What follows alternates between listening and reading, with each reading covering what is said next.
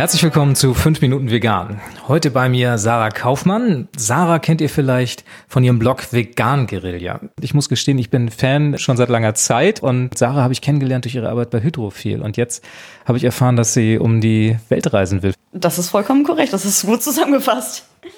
Und Weltreisen tun viele, ähm, also du kaufst jetzt nicht irgendwie so ein Around the World Ticket und fliegst einfach mal, sondern du hast dir das Fahrrad vorgenommen. Genau, also Around the World Ticket finde ich problematisch, weil du da innerhalb von einem Jahr wieder zurück sein musst. Ähm, das ist eine Perspektive, die kann ich so noch nicht äh, beantworten. Und Fahrradfahren tatsächlich aus dem Grund, ähm, dass man natürlich ganz anders reist, Regionen, Leute anders kennenlernt, auch anders mit Menschen in Kontakt kommt und vor allem auch aus den größeren Städten, Touri-Hotspots und so weiter rauskommt. Ihr fangt in Südamerika an, hast du mir verraten. Warum? Ähm, hat verschiedene Gründe. Einerseits, weil wir im Januar starten und ähm, Fahrradtour um die Welt, ja, durch die warmen Regionen. Wir sind beide keine großen Fans von Kälte, sprich, wenn da mal so ein schneebedeckter Berg kommt, über den man rüber muss, dann kann man das machen für zwei, drei Tage, aber wir möchten halt nicht äh, im Januar durch Europa fahren. Chile ist dann schön warm und Chile hat den großen Vorteil, das ist ja quasi, wenn wir einmal kurz nach unten fahren, sind wir am Ende, da stellt sich nicht die Frage, in welche Richtung wir starten. Ich bin neidisch, muss ich sagen.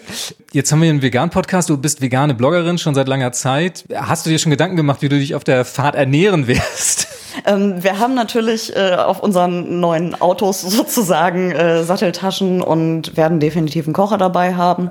Wir haben jetzt auf den letzten Reisen, die bei uns zusammen auch über einen Monat durch Brasilien gingen und mehrere Monate durch Zentralamerika, ähm, immer selber gekocht, in super günstigen Airbnbs in irgendwelchen Dörfern geschlafen da sind wir jetzt bisher nicht verhungert.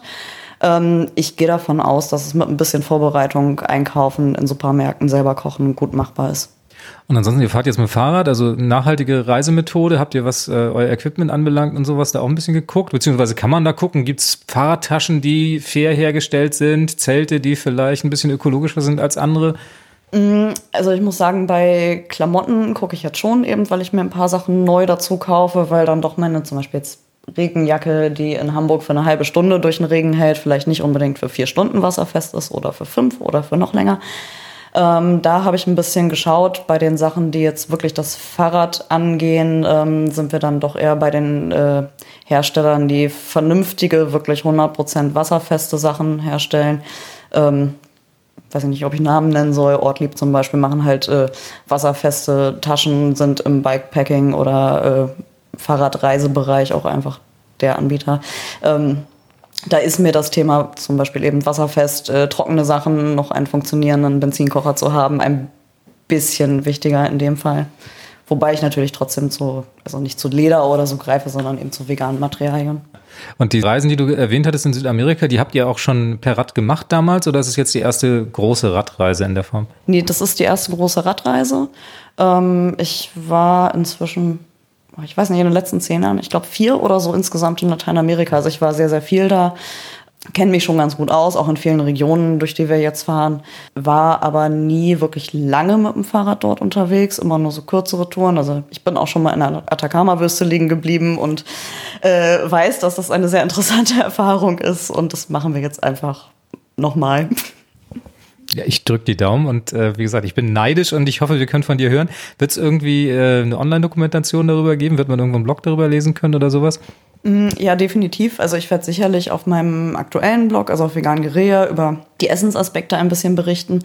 Ähm, ich bin aber eigentlich schon lange so ein bisschen dahinterher, auch nochmal was anderes äh, zu machen weil eigentlich meine, mein ganzes Interesse am Schreiben und Fotografie ähm, aus einem völlig anderen Bereich kommt und ich viel lieber Landschaften fotografiere, ich den Bereich Video total spannend finde, aber eben nicht Kochvideos. Ähm, deswegen, also es wird eine Dokumentation geben, geht erst nächstes Jahr online, das verrate ich euch dann später. Und wir werden eben Videos drehen und auf jeden Fall viele Fotos und sicherlich reisedokumentarisch äh, viel posten. Ich bin sehr gespannt. Ich würde mich freuen, wenn wir noch mal sprechen zwischendurch. Vielleicht erwische ich dich ja irgendwo und äh, wünsche dir eine tolle Reise. Ja, danke Jens. Sehr gerne. Fünf Minuten vegan war das mit Sarah Kaufmann von Vegan Guerilla.